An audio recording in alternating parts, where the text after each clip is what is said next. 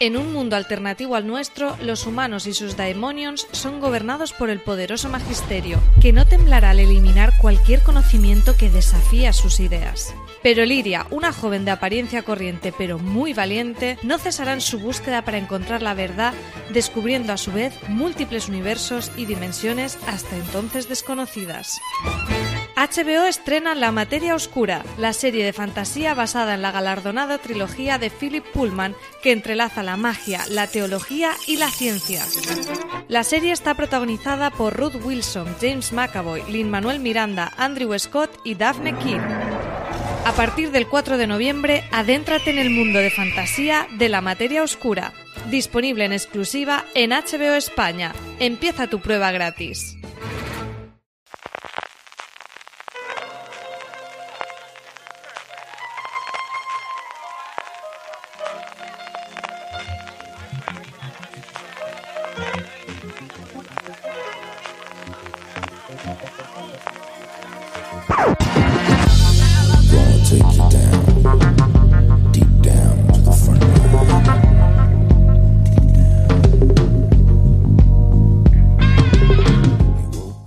Todos y bienvenidos a FDS Review, el programa de fuera de series donde cada semana analizamos, comentamos y debatimos sobre nuestras series favoritas.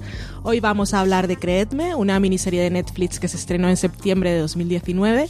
Pero si no la habéis visto, no os preocupéis porque podéis seguir con nosotros un ratito, que en los primeros 15 minutos hablaremos de forma muy general y sin hacer spoilers. Ya después, cuando llegue el momento, os avisaremos. Yo soy Valentina Morillo y hoy me acompañan para hablar de Creedme Marina Such. ¿Qué tal, Marina? ¿Qué se siente volver a tener internet? Muy buenas, Valen. Eh, pues se siente, es un first world problem, pero realmente eh, estar tres días sin internet te sientes de repente como que estás mm, fuera del mundo, que, que no sabes qué está pasando, no te enteras de nada. Pierdes autonomía, ¿eh? Parece mentira. Mm. También está con nosotras Marichu Olazábal, que es nuestra experta de cabecera en series criminales.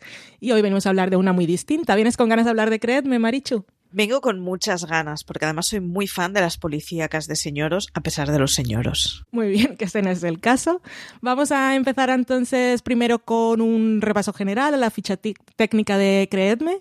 Es una miniserie de ocho episodios de Netflix que está creada por Susana Grant, Ayelet Waldman y Michael Chabon. Eh, está protagonizada por Caitlin Dever, Tony Collette y Merritt Weber. Y está basada en un artículo ganador del Pulitzer en, mil- en 2015 que se llama Una increíble historia de violación, que es una investigación de los periodistas Christian Miller y Ken Armstrong, que se publicó en ProPublica con la colaboración de The Marshall Project. Vamos a empezar contando... ¿Qué nos cuenta, creedme? Marina, una pequeña sinopsis general. Pues lo que cuenta Creedme eh, son como dos historias paralelas. Eh, por un lado te cuenta la historia de Marie, que es una chica de 18 años que eh, denuncia ante la policía que un hombre ha entrado en su apartamento, la ha atado a la cama, la ha violado y luego se ha ido.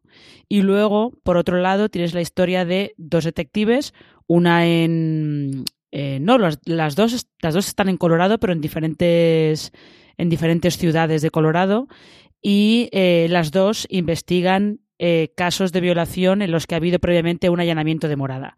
Lo que pasa es que el caso de Marie y el caso de estas dos policías transcurre con tres años de diferencia. ¿Tú le seguías la pista al proyecto, Marichu, o te enteraste ya cuando estaba a punto de estrenarse? No le seguía, me enteré ya cuando estaba a punto de estrenarse y, y me atrajo sobre todo por, por los comentarios que hiciste tú cuando la viste. Y, y además me da mucha rabia no haberle seguido la pista porque el comentario que hacía al principio es porque la estructura es de una policíaca clásica, de esas que nos gustan a mucho y que luego nos toca comernos una parte que no nos gusta, pero que parece que vaya en el paquete, y han conseguido darle una vuelta de tuerca y hacer una serie de una estructura muy tradicional en la que con unas mujeres fuertes, con un giro en la historia, con unos cambios de enfoque en la mitad de la historia que te explican, resulta que es un producto completamente novedoso, que es fantástico y que es la demostración de que puede haber unas series policíacas que tengan, que te tengan completamente atrapado sin necesidad de, de pues tener que aguantar a ciertos tópicos que se suelen repetir bastante en el género. Sí, de alguna manera es una serie que es bastante clásica porque no tiene artificios estilísticos, pero sí es como, podemos decir que es true crime, es una renovación del género, aporta algo nuevo que parece que es difícil y también está siguiendo una tendencia que tenemos ahora que es adoptar eh, no solo casos reales, sino que la fuente original sea una investigación periodística, como ocurrió también eh, bueno, no, era un, género un poco más prosaico, pero era periodismo, que el libro de la novel que, de Chernobyl. ¿Tú qué opinas de esta tendencia a adaptar casos reales que, que a la vez ofrecen unos matices un poco más humanos del género marina? Ya, eh, yo creo que es también que mm, eh, esto que se suele decir de que la realidad supera la ficción, pues evidentemente lleva a que, a que haya muchos guionistas y muchos productores que están siempre buscando historias reales que se puedan adaptar a la ficción. Eh, artículos o reportajes periodísticos que han acabado siendo películas hay, hay eh, bastantes. Eh, sin ir más lejos, Todos los hombres del presidente es básicamente un- la adaptación del reportaje periodístico de Woodward y Bernstein sobre, sobre el Watergate. Pero yo creo que en este caso, eh, tanto Creedme como, como Chernobyl, curiosamente, por lo que destacan es eh, por el tono que eligen para contar la historia. Y además yo creo que es, es- estas dos miniseries eh, son ejemplos de como pequeños fenómenos que se crean sin que nadie promocione demasiado las series, que encuentran en el público un poco como un boca a oreja, se va haciendo la bola más grande, porque Chernobyl ya sabemos el fenómeno que terminó siendo, y creedme, está ganando mucho público y está ganando mucha atención semanas después del estreno. Sí, sí que ha pasado y tienes ahí la, la clave en apuntar en que han sido sorpresas bastante inesperadas y sobre todo teniendo en cuenta el punto de partida que es un tema serio y son de esas series que duele un poco verlas, como también sería Así nos ven, que cuando pensábamos que ya teníamos las sorpresas del año en cuanto a miniseries en ese sentido con Chernobyl y Así nos ven nos llegó, creedme. Eh, yo sé que Marina vio los screeners en cuanto los tuvo Maricho, pero ¿cuál, cuál fue tu experiencia y ritmo de, de visionado con esta serie? Yo la devoré. Yo, fue una de esas series que me la vi del tirón en uno o dos días. O sea, y además empecé un poco a lo tonto porque os había oído a vosotras. No sé si las dos habíais visto los screeners. Y, Sí. y la empecé un poco por. Bueno, pues si dicen que está bien, vamos a dar una oportunidad. Muy a lo bobo y muy, la verdad, sin tenerla demasiado en cuenta. Y la devoré completamente. Y además es, es una historia que es muy vulgar en el sentido de que es desgraciadamente muy corriente la trama que nos está contando, más allá de la repetición y más allá de la investigación que pueda haber, pero que sin embargo es lo que decías tú, es el tono lo que te atrapa completamente, es el que es una serie de un drama muy crudo, en donde hay muy poquita histeria, en donde la protagonista del primer episodio, digamos que es protagonista de la mitad de la historia que nos están contando, es una tipa muy sobria y que, bueno, pues acepta las cosas como le vienen porque está un poco acostumbrada a que le toquen aceptar cosas, ¿no? Y, y es de las que te deja machacada precisamente por, por la sobriedad que tiene y por el tono que utiliza.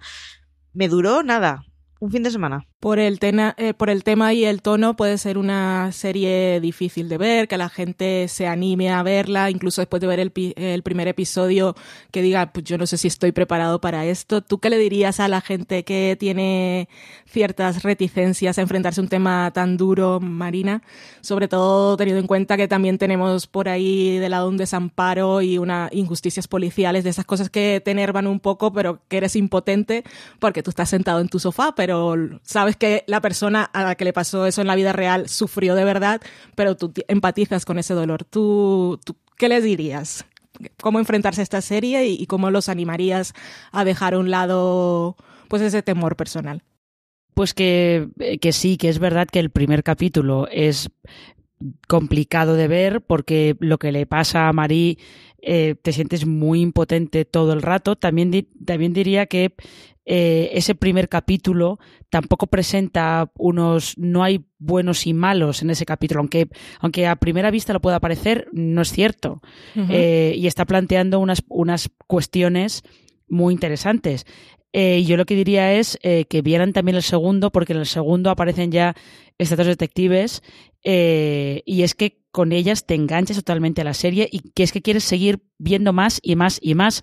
Y no es una serie de cliffhangers ni de grandes revelaciones, pero solamente verlas a ellas, eh, a esos detectives que el trabajo policial que hacen es un trabajo aburrido de llamadas de teléfono, eh, revisa mogollón de papeles, ponte a ver cámaras de seguridad buscando un coche concreto. Y sin embargo, eh, te enganchan muchísimo, te quedas, yo, o sea, yo estaría viéndolas a ellas, pero creo que, la verdad que dije en la crítica que las estaría viendo comparar matrículas de furgonetas blanca marca, marca Toyota durante horas y horas y horas y horas y horas, porque son entretenidísimas de ver. ¿Tú leíste el artículo en el que se basa la serie María, eh, Marina, perdón?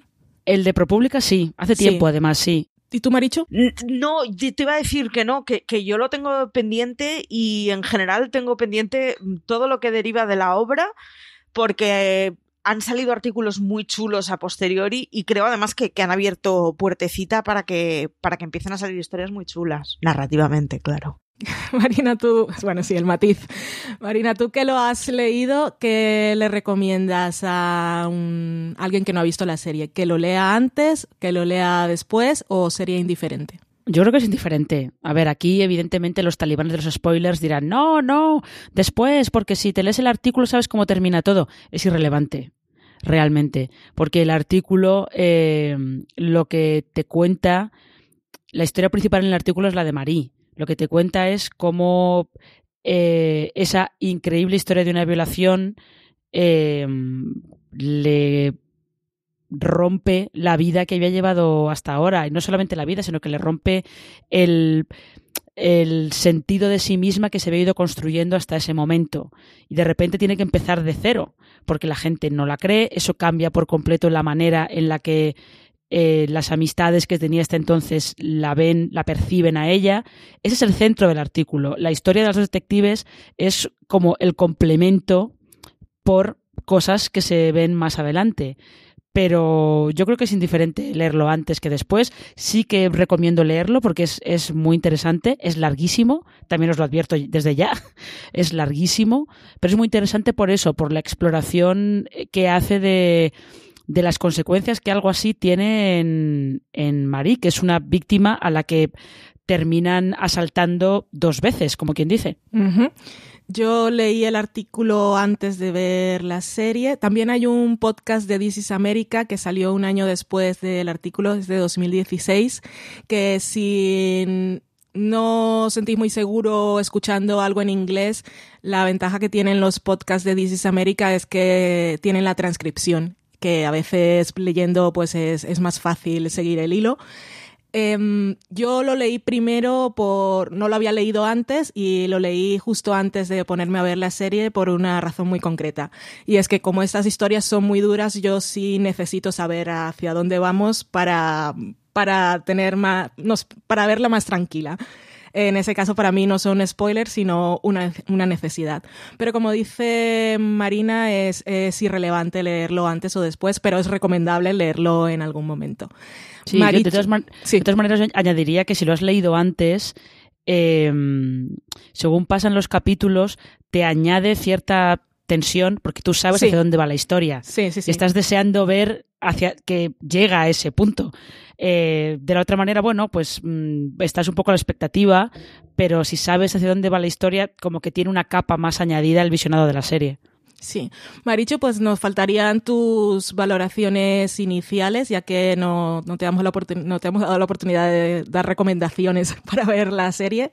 ¿Tú qué, qué le dirías a alguien que aún no ha visto Creedme para que pueda ir a verla y después seguirnos escuchando? Yo creo que hay toda una parte de, de cómo, bueno, cómo se trata la historia de Marie y creo que hay una serie de gente que se sentirá atraída simplemente por, por el tema y para todos aquellos que no se sientan atraídos por el tema y que le parezcan que es una cosa muy densa, no lo es en absoluto. Y el contrapunto de la investigación que tiene, además, es lo que hace que consiga ser consigas tener un enganche de, entretenimiento puro y duro a una cosa que, está siendo dura narrativamente.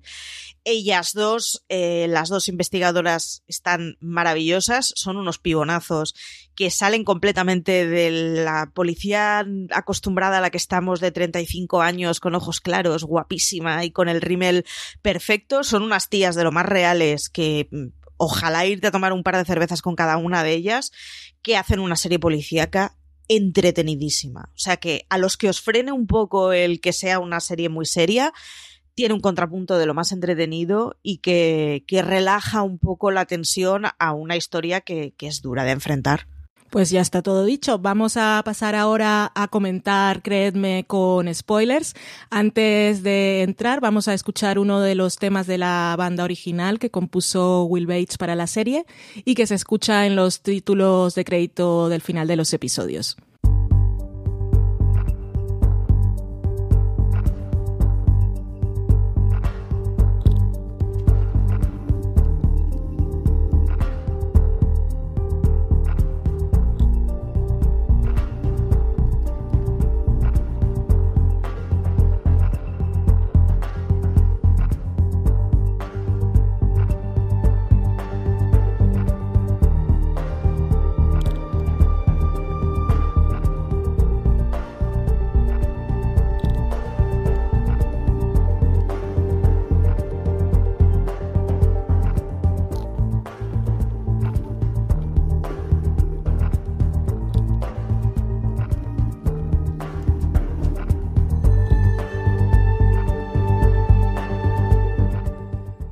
Pues ya estamos en la zona que más nos gusta de los reviews, que es cuando podemos relajarnos y por fin comentarlo todo con detalles. Vamos a hablar de Creedme.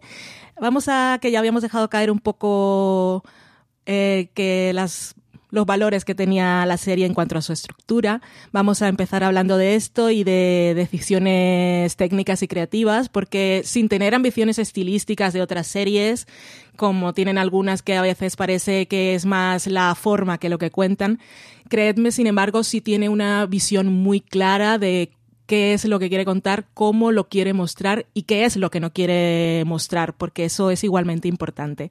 Eh, lo vemos ya desde el primer episodio con elecciones de dirección. Eh, los tres primeros episodios están dirigidos por Lisa Chodolenko y cosas del guion y que el punto de vista es de Mari. Marina, por ejemplo, cuéntanos, cuéntanos qué, qué te llamó a ti la atención de las decisiones técnicas de la serie en, cuanto al mostrar o no o cómo muestran eh, el acto de la violación a mí lo que me llamó la atención fue que eligen no mostrarlo, uh -huh. que, no, que no lo ves. Lo que ves es eh, las consecuencias que le queda a Marie en este caso. Y lo que ves de, de su violación es lo que ella vio, lo que ella recuerda. Eh, y realmente la pobre Ver vio poco. Eh, ver vio poco, entre que ver vio poco y que probablemente su cerebro eh, ha establecido algún mecanismo de autodefensa para que no lo recuerde todo vivamente, eh, no te enseñan nada. Que es una cosa que comparte, por ejemplo, con, con Mindhunter. Que yo creo que en tono son dos, dos series que se parecen más de lo que parece. Porque en Mindhunter tampoco ves nunca nada. Los actos de violencia no se ven.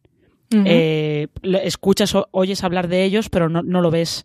Y en Creedme lo que les interesa a, a los responsables de la serie no es mostrártelo. Lo que les interesa es eh, cómo esos actos afectan a las víctimas y a la gente que hay alre alrededor de, de, ellos. Entonces, no necesitamos ver eh, cómo violan a Marir, pero en el primer capítulo lo que es interesante es que cada vez que ella tiene que volver a contar qué le ha pasado a la policía, se repiten esos flashazos que tiene ella de los recuerdos de lo que le ha pasado. Y evidentemente llega un punto en el que comprendes que ella empiece a cambiar la versión, que, eh, que le cuente a una persona una cosa y a otra persona otra, porque eh, todas las entrevistas repetidas con la policía son solamente como de vamos a revivir, vamos a hacerte revivir esta cosa horrible que te acaba de pasar, venga. Y además quiere que me lo revivas con todo lujo de detalles. Con lo cual te mete, entiendes perfectamente por qué María empieza a adoptar ese mecanismo de defensa de, eh, pues, eh, cambio, cambio cosas, hay cosas que no recuerdo, cosas que no quiero contar. Claro. Sí, es complicado. ¿Tú, ¿Tú cómo viste todo esto, Marichu? Porque también llama la atención, eh, por ejemplo, cómo en cuanto a dirección, como cuando vemos a Marie en la comisaría de policía, eh, no está planteada la situación como que ella es una persona que está denunciando algo que le ha ocurrido, sino que la están tratando como una sospechosa, porque es lo, lo que está ocurriendo. A ti este primer episodio, ¿qué fue lo que más te llamó la atención? La están, la están tratando como una sospechosa y además por cosas que, que se escapan de su control. Y es que al final es, es una chiquilla que, que, que viene de casas de acogida y que, bueno, que ha tenido un pasado complicado y que tiene en la actualidad una situación, pues bueno, pues de estar a, con un tutelaje en la vivienda y bueno, pues con una condición que se sale del estándar, digamos. Y en el momento en que se sale del estándar, absolutamente todo el mundo piensa por defecto que, bueno, pues tu futuro es, es acabar con, con, problemas con la ley. Y entonces, bueno, pues lo que te ha pasado es lo que te tenía que pasar tarde o temprano porque está prescrito que tienes que tener problemas. Y de alguna forma es a lo que va encauzada. Y, y hay una cosa que, que a mí me, me maravilla de cómo lo explican y es que en el momento en que abre la boca y comparte lo que le ha pasado con alguien, pierde el control de la historia completamente. Y entonces pierde uh -huh. el control de cuándo decide ella narrarla, de cuándo decide ella enfrentarlo, de de qué forma puede enfrentarlo y a qué tiempos. Y llega un momento en que, bueno, se hace pública una situación que es completamente privada y personal y que, bueno, que se debería por lo menos contemplar un poquito más los tiempos en los que necesita de digestión de, de lo que ha sucedido. Y está muy bien explicado porque hacen que, que la violación sea un hecho extremadamente más complejo que el hecho en sí del momento que ha pasado. No es una cosa de, bueno, y además en este caso encima dilatado en el tiempo, pero que no es una cuestión de ese momento, que lo que engloba es mucho más complejo que eso. Y desde ese punto de vista a mí me parece que es de las narraciones más angustiosas que he visto, pero precisamente por, por ese escape del control de ella, de decir, bueno, es que es, está vendidísima, o sea, bueno, es desastroso. Es, es, que, es que no, solo, no solo escapa de su control, sino que la gente que hay a su alrededor quieren ayudarla, pero en realidad no la están escuchando. Y lo que hacen es imponerle a ella eh, sus puntos de vista. Es lo que le pasa con los dos consejeros que, que tienen, los, los dos tutores que tiene en el en el piso, en, caray, en el complejo de apartamentos, uh -huh. cuando eh, vuelve otra vez y ellos le dicen, pero pero ¿por qué has mentido a la policía? Y ella dice, no, no, yo no he mentido a la policía, lo que me ha pasado es verdad y tal. Y los otros dos, en lugar de pararse a pensar, pero entonces, ¿por qué le has dicho a la policía que no ha pasado nada? La obligan a volver a ir a la policía otra vez. O sea, al final es... Eh, como que todo acaba todo acaba poniéndose en contra de ella porque todo el mundo intenta imponerle a ella sus puntos de vista sobre es que yo creo que deberías hacer esto o yo creo que deberías sentirte así. Sí, es un poco también eh, que lo vemos con sus madres adoptivas. Eh, otra cosa de las que habla la serie es que nos muestra claramente que hay infinitas formas de reaccionar a una violación o a cualquier experiencia traumática. Cada persona es un mundo y cada persona reaccionará como puede y recordará las cosas en orden, en desorden, un poquito o todo. Porque pareciera que una superviviente de violación mm, debe, debe, demostrar con sus acciones que ha sido violada, como si fuera un acto performativo, como si tuviera que responder al guion de lo que hemos visto en el cine y en la televisión. Eso, eso os llamó, os pareció positivo que la serie dedicara tiempo ya solo con Marí, sino mostrarnos en contraste con otros personajes que ya iremos hablando luego. ¿Tú, tú cómo lo viste, Marina? Eh, yo creo que justo eso es un gran acierto, porque lo que al final te está, te está enseñando Creedme y de lo que está hablando Creedme es de, cierta eh, cultura, de como cierta. Eh, sí, como eh, cultura, sensación que hay en la sociedad de que cuando alguien, cuando alguna mujer dice que ha sido agredida sexualmente, eh, hay como una gran parte de la sociedad que automáticamente por defecto dice, ¿qué has hecho? ¿Qué habrás hecho uh -huh. para que te pase eso? Entonces, eh, está bien que te muestren eso y que te muestren que, que muchas veces esos puntos de vista eh, no vienen porque alguien sea malo o porque alguien piense, no sé, cualquier cosa, sino porque eh, hay gente que que piensa, a mí me ha pasado esto, yo reaccioné así, no puede ser que te haya pasado esto porque tú no has reaccionado como he reaccionado yo y es como, ya, pero bueno, hay una cosa que se llama, sobre todo yo creo que hay una parte importante de la serie que no, no solamente habla de la importancia de la empatía, sino de la importancia de escuchar a estas personas, no tanto de crear las propias juntillas, sino de escucharlas, escuchar su versión, intentar entender qué les pasa, por qué reaccionan así, y yo creo que por eso está bien que que muestre a las madres de acogida, sobre todo porque las madres de acogida realmente están operando desde un lugar de yo quiero echarle una mano. Pero claro, lo hacen también con su punto de vista de es que yo fui violada y yo no reaccioné como María, entonces esto me parece un poco raro. Sí, antes comentaba Marina en la parte sin spoilers que la serie no presentaba a villanos, no decía que unos eran malos, estamos hablando, obviamente el violador sí, pero estamos hablando del de, detective del primer episodio y esas madres de acogida. ¿Tú, ¿Tú cómo ves cómo nos presenta la serie estos personajes, Marichu?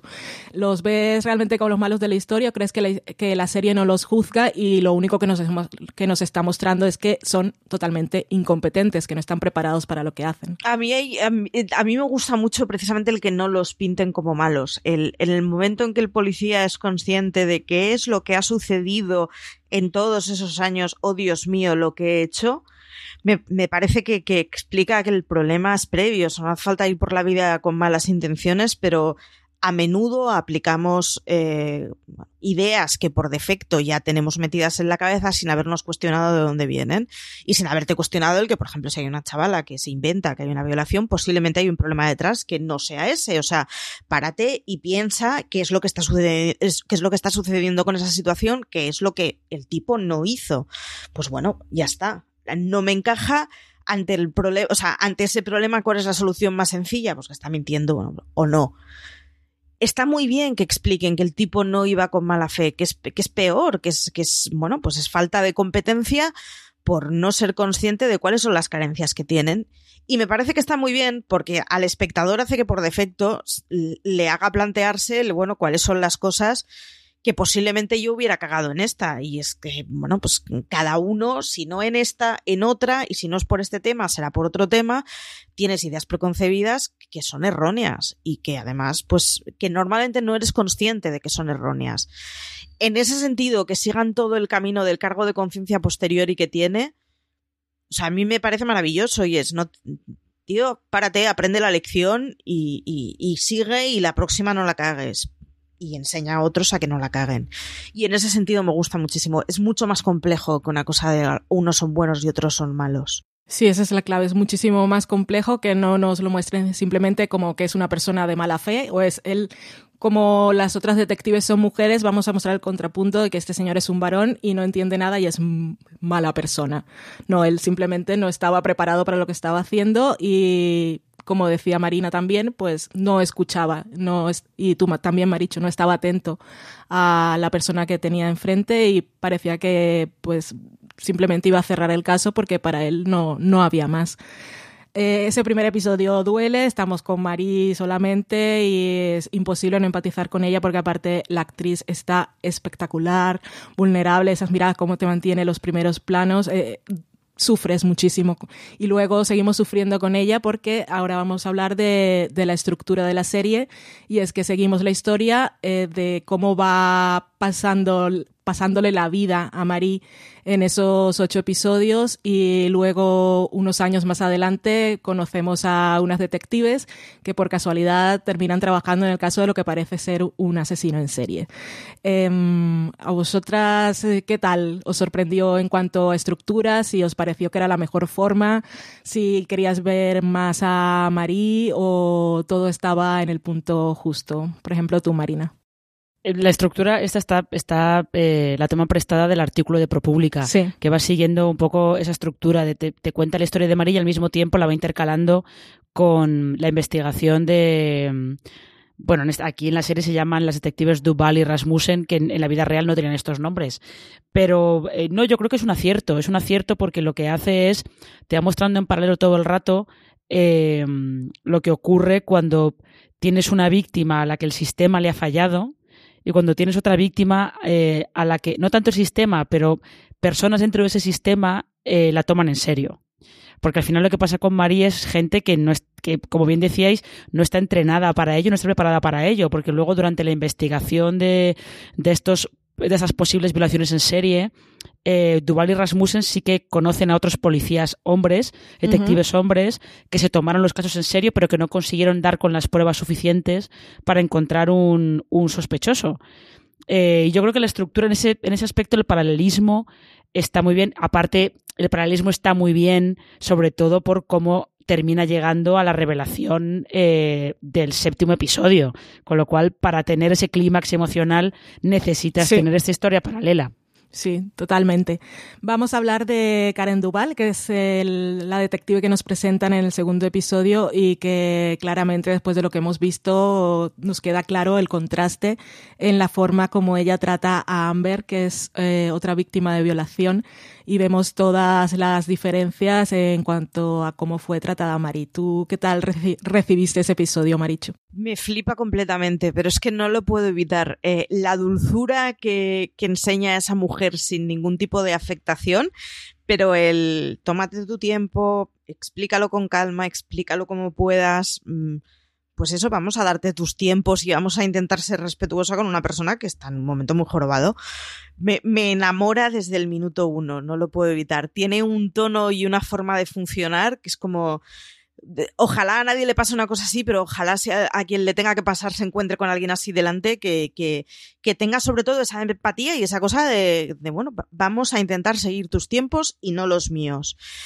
La verdad es que me encantó, me encantó el tono, me gustó mucho eh, la relación que tienen entre ellas y cómo de alguna forma hace de discípula, digamos, eh, de la otra o bueno, pues de, de aprender ciertos ci- ciertas cosas de perro viejo que tiene ya la otra y que ya lleva, lleva aprendidas de casa. Y la verdad es que me gustó mucho el personaje. Me gustó además porque sale del personaje medio que solemos encontrar en este tipo de series. No es en absoluto masculina, eh, no es en absoluto guapa estándar. Eh, es una tipa que tiene muchísimo carácter sin necesidad de tener mala gaita. Me, parece un personaje muy bien encontrado y me parece un, personaje además que le da un contrapunto que, nos tranquiliza a todos un poquito cuando está llevando ella la situación y es pues eso, es de esas válvulas de escape que te permite la serie para, para que no te supere lo que te está explicando. Sí, es genial porque después de sufrir tanto en ese primer episodio llega el segundo y la vemos a ella y recuperamos la confianza en el mundo, como que te da tranquilidad y dices, vale, tarde o temprano algo va a pasar y todo va a salir bien.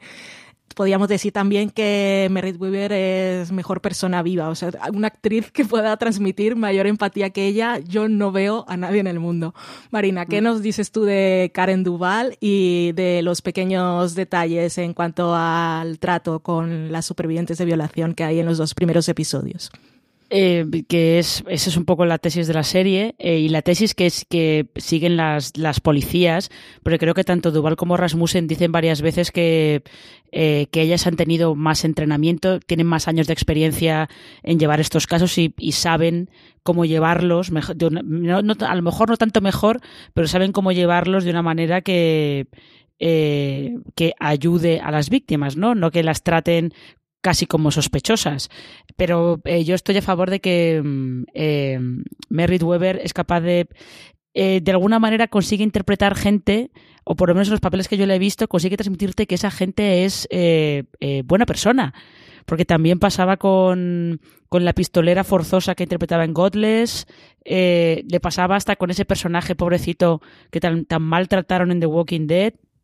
Mejor Es que es- persona de Nurjaki también. Exactamente, es que es, y luego tienes a, aquel, aquel eh, maravilloso discurso cuando ganó el Emmy por Nurse Jackie Sí. de muchas gracias, me tengo que Adiós. ir. O sea, hasta luego. O sea que He eh, quedado. es que es, es que es genial. O sea, si, si Kathleen Diver está muy bien como Marie, y está muy bien como Marie, esta es una de esas actrices jóvenes que hay que seguir la pista. Eh, y os lo digo yo que ya la vi en la segunda temporada de Justified, que estaba súper bien. Sí. Eh, el dúo que hacen Merritt Weber y Tony Collette es, es que es una fantasía. Esto sí que es esa, como decían los críticos yankees, esta es la cuarta temporada de True Detective que queremos ver. Eso era el True. Detective que les habría gustado ver. El primero también. En, en cuanto a esos contrastes entre los dos episodios, eh, a mí me llama la atención, aparte de, de verla ya en acción y la tranquilidad, la seguridad que le da, que le da Amber, eh, también lo vemos, por ejemplo, cuando está en el hospital, que vemos en los dos episodios eh, sobre todo con los, las largas horas que están para las, las recogidas de muestras del kit de violación. Y hay un momento que a mí me encanta y que define tanto al personaje de Karen Duval, y es cuando ella, ella ha dejado a Amber en el hospital con una enfermera que le dice que la va a tratar muy bien y eh, está entrenada para hacer lo que tiene que hacer. Y cuando ella regresa después por la tarde, eh, le dice a la enfermera que está en recepción que entre a preguntarle si puede pasar a hablar con ella, pero que le deje claro que si no quiere no pasa nada. O sea, le da el control que eh, esa persona seguramente siente que ha perdido después de lo que le ha ocurrido, que es algo que también veíamos eh, en un episodio del que se habló mucho en, en, Anatomía de Grey. Pero bueno, ya que hemos estado hablando de Grace Rasmussen, que es el personaje de Tony Collette, que se nos introduce en el tercer episodio y es ahí ya cuando empezamos a verlas a las dos juntas, pues cuéntame, Marichu, ¿cómo, cómo, cómo viviste tú ese, ese encuentro cuando el esposo de Karen le dice es que bueno yo yo estoy trabajando con una que tiene un caso igual os podéis conocer a partir de ahí ese primer momento y cuando empiezan a trabajar y el resto del equipo toda esa parte de la investigación policial que, que es lo que más te gustó o cómo lo viste es muy chulo porque las dos tipas se complementan perfectamente y, tienen una forma de funcionar. O sea, Tony, bueno, Tony Colette no, eh, Rasmussen es mucho más seca, es mucho. No me está saliendo la palabra en castellano, eh, expeditiva. Eh, es de resolver las cosas de una forma muy clara y, y muy vamos a por ello. Y entonces es un complemento fantástico para toda la parsimonia que tiene Duval y para toda la dulzura que tiene Duval. Y sin embargo, consigue ser una tipa de armas tomar eh, sin necesidad de tener que estar constantemente demostrando nada. Lo que pasa es que, bueno, pues es una tipa muy segura, que lleva muchísimos años trabajando, que tiene además la suerte de contar unas oficinas que funcionan muchísimo mejor que las de Duval. Entonces, bueno, pues nos vamos a remangar y vamos a ir a por faena.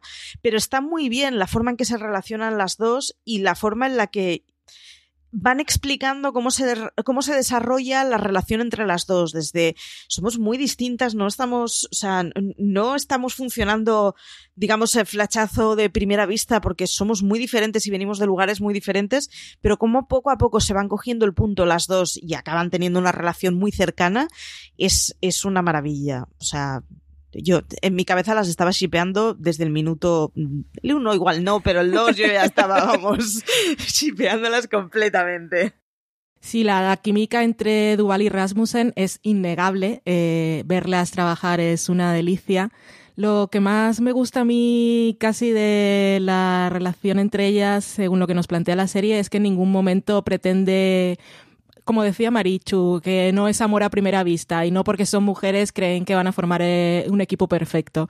La serie no nos dice que van a ser las mejores amigas, tampoco las presenta como rivales.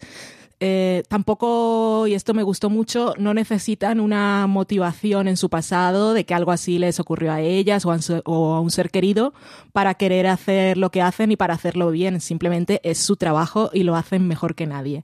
¿A ti qué es lo que más te gustaba de verlas a ellas dos juntas, Marina? la relación que tenían eh, es eso, básicamente la relación que tenían, las conversaciones que, que tienen las dos, tanto mientras están compartiendo información o luego cuando ya empiezan a contar alguna cosa, empiezan a contarse cosas personales, como mientras están vigilando la casa del sospechoso. Gran escena. Eh, gran escena. Pero eso simplemente es eh, verlas a ellas pasar el rato juntas, que al final es lo que te acaba, o por lo menos lo que me engancha a mí de muchas de estas series de policías, sobre todo cuando hay dos policías protagonistas. Si tienen buena química, solamente con verlos pasar el rato juntos es más que suficiente. Si hablemos de la trama de investigación, cómo está planteada. Yo escuché a Susana Grant, una de las creadoras en Build Series, y ella decía que no era seguidora del género de, inve de, investigación policial, que todo lo había hecho por intuición, porque el presentador le decía que, que sentía que había querido hacer algo diferente a lo que se había hecho. Y ella simplemente quiso representar el caso como, como había ocurrido y, y con los personajes que tenía. ¿Cómo, ¿Cómo visteis vosotros todo eso de la búsqueda de pistas, la construcción del caso, con lo difícil que era, las casualidades, os pareció realista, todo era muy mundano, como ya comentábamos antes, como cómo no- mantenía nuestro interés viendo a Duval simplemente hablando por teléfono, preguntando por la furgoneta blanca, que la vimos, eso igual fueron 10 episodios, 10 episodios, 10 minutos o 15 minutos, porque ella estaba en la comisaría, luego estaba en su casa, luego estaba en la noche con una de sus hijas en el sofá, fue nos muestra lo mundano y lo largo y lo poco glamuroso que es investigar, que no va de giros y de grandes revelaciones. Marichu, tú, tú que eres experta en estas cosas, ¿cómo, cómo viste el planteamiento de la serie? Yo lo agradecí mucho, porque al final, pues, eh, si estás viendo una peli de Steven Seagal, asumes que vienes a lo que vienes, pero me suele dar un poquito de rabia cuando las policíacas se, se, se encabezan en que tiene que ser una cosa de acción permanente y todo muy vibrante y todo muy rápido. Y es como, pues, pues no, pues es que es eso, es ver una furgoneta un montón de veces y obsesionarte con una puñetera furgoneta y andar buscándola por medio mundo. Pues es que ya sé que es muy poco glamuroso, pero es que posiblemente el trabajo policial tenga bastante de, de, oye, de picar piedra y que la genialidad te tiene que pillar trabajando. Y en ese sentido me gusta mucho porque explican explican el proceso, pero hay otra cosa que, que, explican que está muy bien y es como Duval además va aprendiendo de Rasmussen, no porque Rasmussen sea un genio, pero es que lleva más tiempo que ella y lo ha hecho uh -huh. más veces y sabe más por eso y está muy bien explicada esa relación de, de, de, de maestro-aprendiz, no como una cosa de iluminación divina, sino yo ya he pasado por aquí, vamos a trabajar juntas en algo que ya he hecho. Y la verdad es que me resultó entretenidísimo, pero claro, a mí es que en las policiales normalmente lo que menos me suele gustar es la parte de, de acción frenética, con lo cual yo lo gocé completamente, vamos. y tú, Marina, ¿qué tal? Toda la parte de casualidades, que parece que es que el caso es dificilísimo. O sea, cómo lo van construyendo todo y van perdiendo pistas y luego recuperándolas. ¿Tú cómo viviste de toda esa experiencia? A ver, es que al final eh, yo me imagino que hay bastantes casos de ese estilo que eh, acaba siendo una coincidencia o una casualidad o que de repente te aparezca algo que no esperabas en el sitio menos eh, en el que tú menos creías. A mí de esta parte de mostrarte minuciosamente la investigación policial me, me recordó un poco a cómo te lo muestran muchas series británicas. Porque eh, principal sospechoso, por ejemplo, cuando, cuando se estrenó inicialmente en los 90, eh, por lo que llamaba la atención no solamente era porque tenía al frente a una mujer, tenía frente a, tenía al frente a Helen Mirren interpretando a esa superintendente Tennyson, sino que te mostraba un trabajo, el trabajo policial de una manera muy minuciosa y te mostraba el aburrimiento de, ala, recorreos, eh, id puerta por puerta en estas 20 calles a ver si me encontráis algún testigo. Y mm, ahora vamos a ver, a estudiar a fondo las, las 15 páginas de este, de este informe eh, pericial de no sé qué prueba o de la autopsia de, del cadáver. Y que consigan que eso sea entretenido, pues eh, yo aquí eh, creo que, creedme, tiene, no sé si es consciente o no, probablemente no sea consciente, pero al, al optar por esto, por mostrar ese, ese, trabajo rutinario y de oficina y de papeleo de, de, los policías, se acaba pareciendo mucho a estas series británicas y se acaba pareciendo a esa serie policíaca que yo estoy deseando que alguien traiga a España, aunque ya tenga tiempo, que es Scott and Bailey, en el que gran parte del, gran parte del trabajo policial de, de esas dos detectives era ese. Eh, papeleo, hablar con la gente, patearse las calles, glamour y acción había poca. Sí, ojalá traigan esa serie que yo no la he visto y tengo muchas ganas, de cada vez más fan de Suran Jones y ahora con el mono que te deja Creedme y sus dos detectives es un buen momento y siempre puede aparecer la plataforma que la traiga haciéndolo de la nueva Fleabag. Pues mira, antes de teníamos a ese tipo de cosas. Eh, leyendo el artículo y el libro que hay que se llama Creedme, que también está escrito por los autores del artículo de ProPublica y lo que hace es ampliar lo que allí ocurre con datos históricos y de cómo se investigaban este tipo de crímenes antes y todo el tipo, todos los mitos que hay alrededor y ese tipo, esa serie de cosas.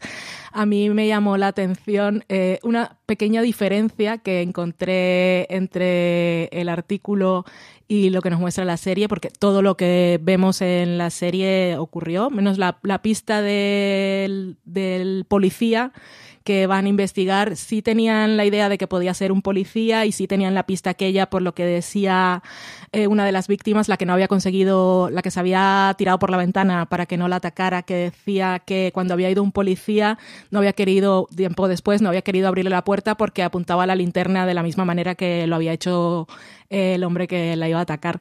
Y me llamó la atención que esa diferencia fuera un- una cosa pequeña, pero que me hizo gracia porque vi que era por qué lo habían hecho.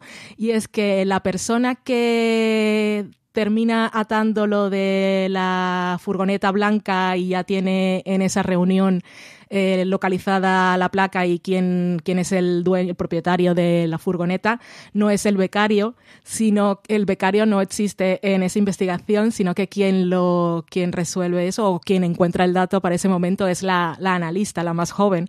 Y yo creo que aquí en la serie dijeron, esto no nos lo van a creer, que tantas mujeres estén resolviéndolo todo. Así que vamos a poner a un chico para ver si, si, si se lo creen mejor. La, la vida es muy complicada.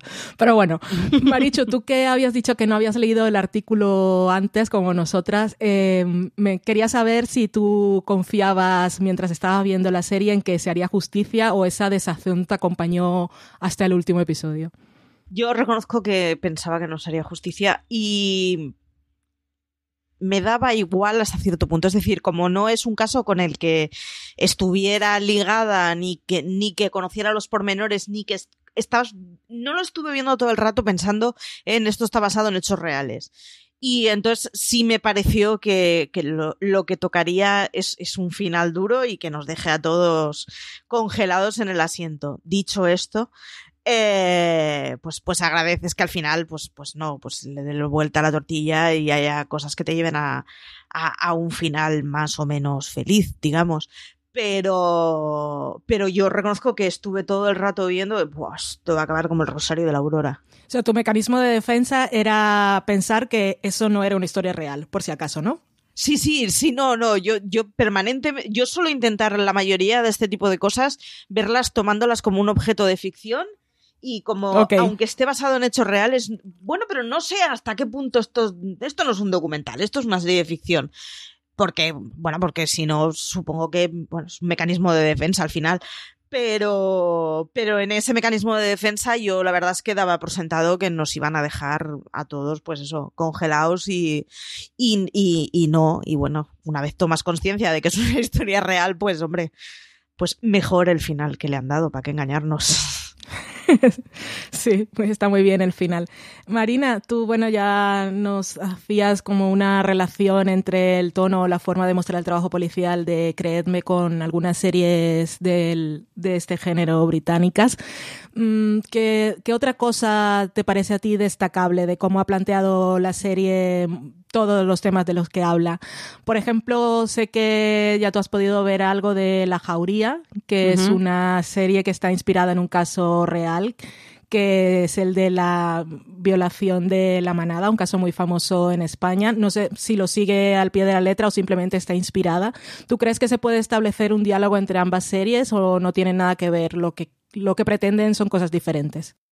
Mm, Yo creo que tiene poco que ver porque la jauría desde el principio es, eh, es bastante más combativa. Eh, las policías que investigan, en este caso investigan la desaparición de una adolescente y tanto una de ellas como las compañeras de esa adolescente que tienen, una, tienen montada una movilización en el instituto porque hay un, un profesor que está acusado de, de acoso sexual, si no recuerdo mal, eh, son mucho más reivindicativas.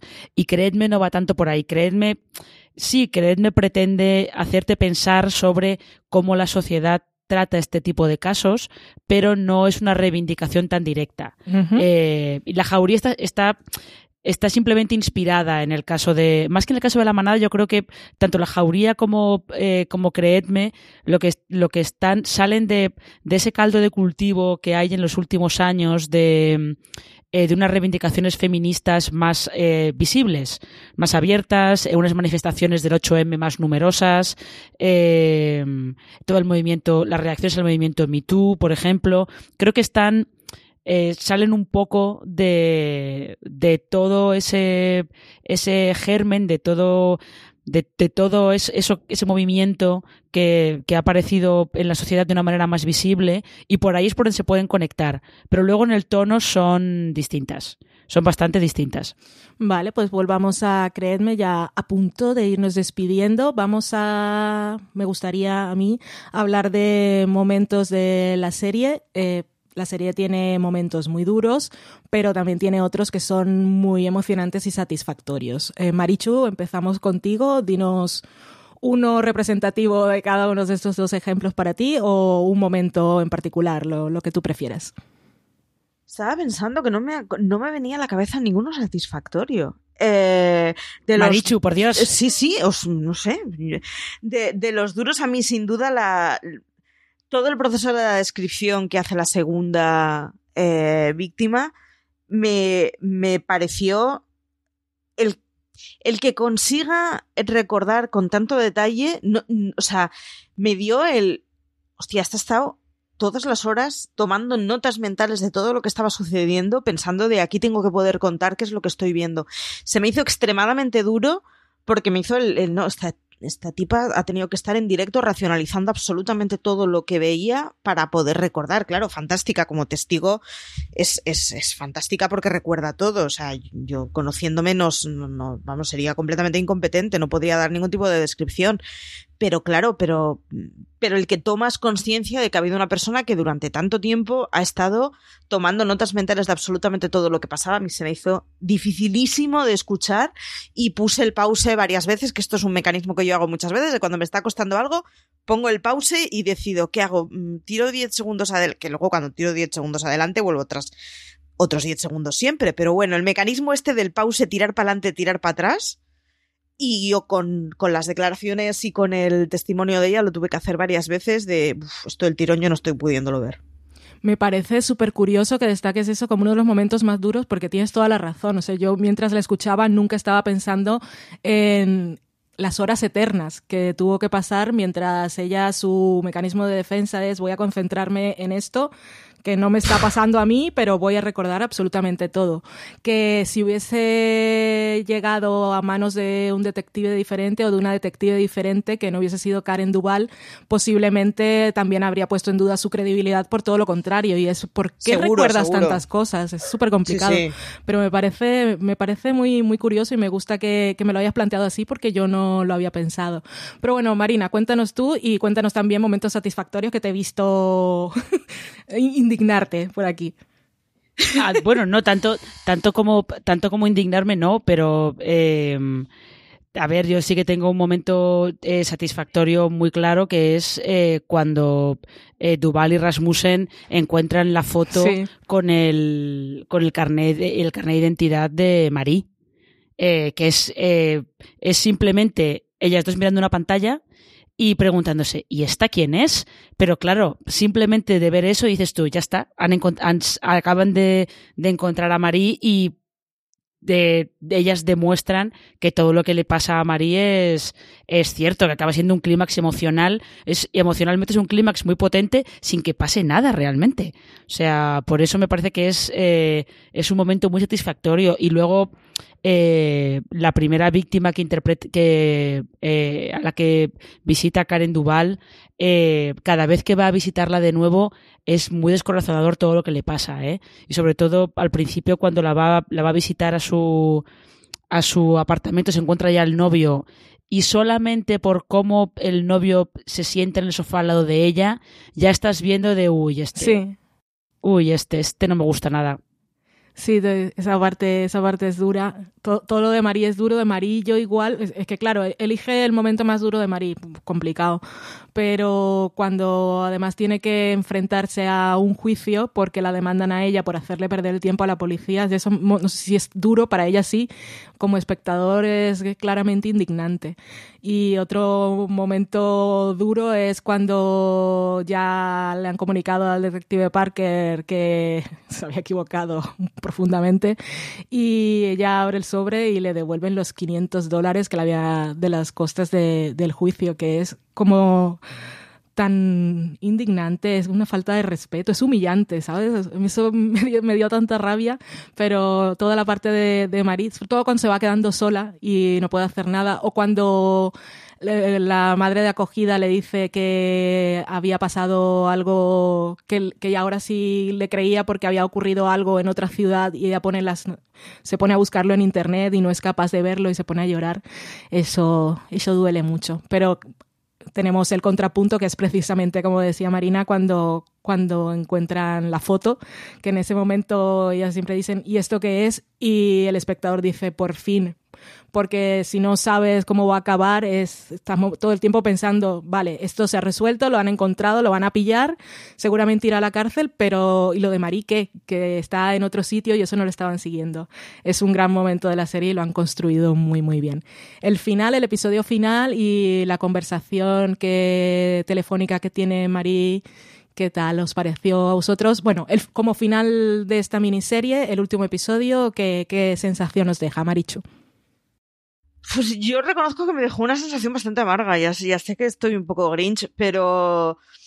Pero que al final la, solución de Marí sea que pueda empezar de nuevo en otro sitio, hay una cosa de decir. O sea, yo no podía evitar pensar en menuda solución de mierda. Si es que no tendría que estar empezando en ningún sitio, ¿no? Entonces yo eh, reconozco que, que, que la vi muy en plan grinch el final. De pues está bien porque le da la oportunidad de, de empezar en un nuevo lugar, pero es que todo esto no tendría que haber sucedido. Esto es absurdo absolutamente todo lo que le ha sucedido y además yo creo que explican muy bien cómo llega un momento en que ella se mete en un lío con absolutamente todas las comillas del mundo y es que en un momento en que no es capaz de, necesita que, que, le dejen otros tiempos y la única solución que puede mentalmente enfrentar es mira es igual no pasó nada y cambiemos la página y vayamos a otro lugar cómo se le va arruinando absolutamente todo lo que tiene alrededor por una cosa que, que es que es como es ¿cómo caray le das marcha atrás a eso que está pasando? Entonces me parece que lo que nos han enseñado es tan jorobado y es tan de, hostia, absolutamente todo el mundo te ha dado la espalda y nadie se ha preguntado qué es lo que está pasando. Incluso si hubiera mentido, ¿cuál, ¿cuál es el mecanismo que hace que llegues a mentir en una cosa así? ¿Qué caray está pasando? Que la gente de tu alrededor al revés tenga la, la cosa de, pues eso, de, de, de, dejarle sistemáticamente tirada uno tras otro. Ostras, a mí no me parece un, imán, un, un, final nada dulce. Así como ellas, o sea, para las dos polis me parece que es una historia maravillosa la que están explicando y es muy bonita. Yo no lo puedo evitar, acabé con una sensación muy amargo de, de boca, pero igual estoy un poco grinch. Bueno, esa lectura está ahí. ¿Tú cómo lo viste, Marina?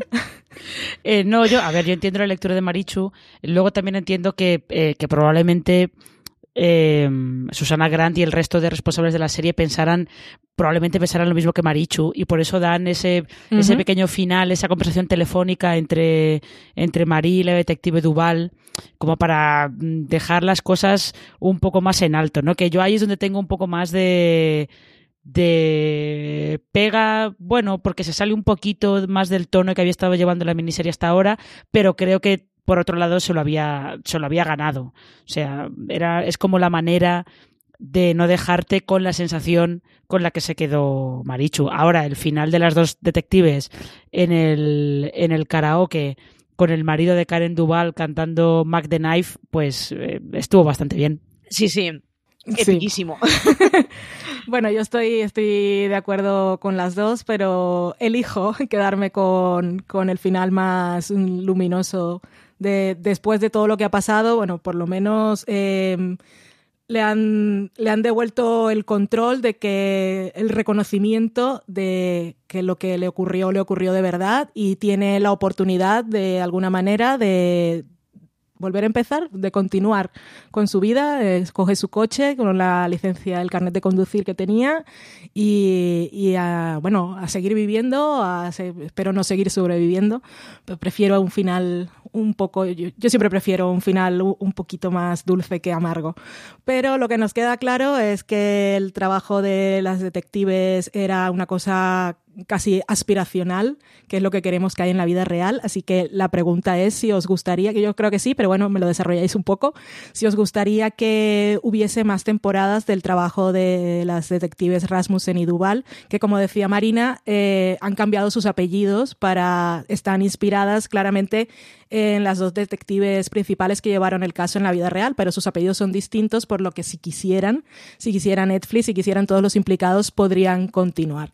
¿Os gustaría o creéis que realmente no hace falta y es mejor quedarnos con, esta idea de que fue un trabajo fantástico, pero que no hace falta continuar si la historia que querían contar también principalmente era la de Marí?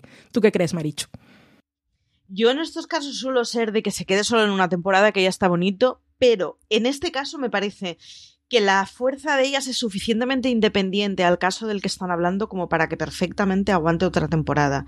Y normalmente me suele parecer que, que no, viene todo en un pack ligado, está demasiado relacionado unas cosas con otras y no se pueden desprender de la historia. Pero es que en este caso de verdad, o sea, me parece que funcionan de maravilla y es un gustazo y creo que además eh, tienen suficiente historia ellas dos independientemente y han construido su relación de una forma suficientemente personal como para que aguante perfectamente otro caso. No sé si 25 temporadas, pero una o dos más, sin duda, vamos. ¿Tú cómo lo ves, Marina?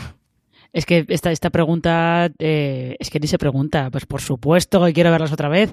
Eh, yo no puedo quedarme sin ver más a, a Duval y a Rasmussen trabajando juntas.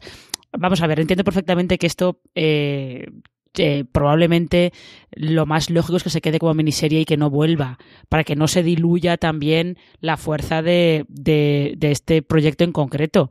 Pero es que ellas dos son fantásticas. Es que eh, la química que acaban desarrollando eh, Merritt Weber y Tony Collette de verdad que eh, es digna de que hagan otra cosa, aunque no sean Duval y Rasmussen, que hagan otra cosa juntas, porque yo la vería. Y más, eh, aparte, no han, dado, no han dado muchas entrevistas sobre de promoción sobre la serie, pero hay una en la que Merritt Weber le dice directamente en su cara a Tony Colette, él es mala Muriel, que me parece una fantasía. Pues sí, dentro de un año nos dicen que para 2021 tenemos una nueva temporada de la antología Unbelievable con estas dos detectives yo creo que nadie se va a enfadar. O si no, que como fichan a fuerzas creativas, también en alguna plataforma o cadena fiche a Tony Colette con Merritt Weber. Las queremos juntas haciendo de policías. Con este dúo en tu vida. Tal cual. pues muy bien. Pues me ha encantado hablar de, esta serie que yo creo que hacía falta, sobre todo que es una serie que después de, verla lo que quieres es, es, comentarla porque da mucho de lo que hablar. Podríamos seguir y seguir hablando seguramente de ella, pero como hay que poner un punto final, ya hemos llegado a él. Muchas gracias a todos por acompañarnos en este FDS Review. Antes de despedirnos, os recomendamos algunos artículos que tenemos publicados en la web. Eh, tenemos la crítica que hizo del estreno Marina, tenemos un artículo en el que comentamos algunas de las cosas del caso real y cómo se trasladan a la serie. Y también una columna en la que hablamos de cuál es la lección más importante que nos deja Creedme. Para contenidos como esos, de todas vuestras series favoritas y aquellas que aún no conocéis, no olvidéis visitar Fuera de Series Recordad también que podéis escuchar más programas de reviews como este, la actualidad en FDS Streaming, eh, análisis en gran angular o nuestros top semanales en nuestro canal de podcast. Nos podéis encontrar en todos los sitios como fuera de series. Estamos en Apple Podcasts, en Evox, en Spotify o en cualquier reproductor de confianza. Muchísimas gracias por la charla, Marina. Eh, muchas gracias a ti por, porque, eh, por estar un ratito hablando de, de Creedme, por supuesto. Y a ti también, Marichu, gracias por venir. Nada, a ti por pastorearnos. Esto de pastorearnos, de pastorearnos me recuerda a mí a Brockback Mountain, te diré. Gracias a todos vosotros por escucharnos y como diría CJ Navas, tened mucho cuidado ahí afuera. Hasta la próxima. Chao.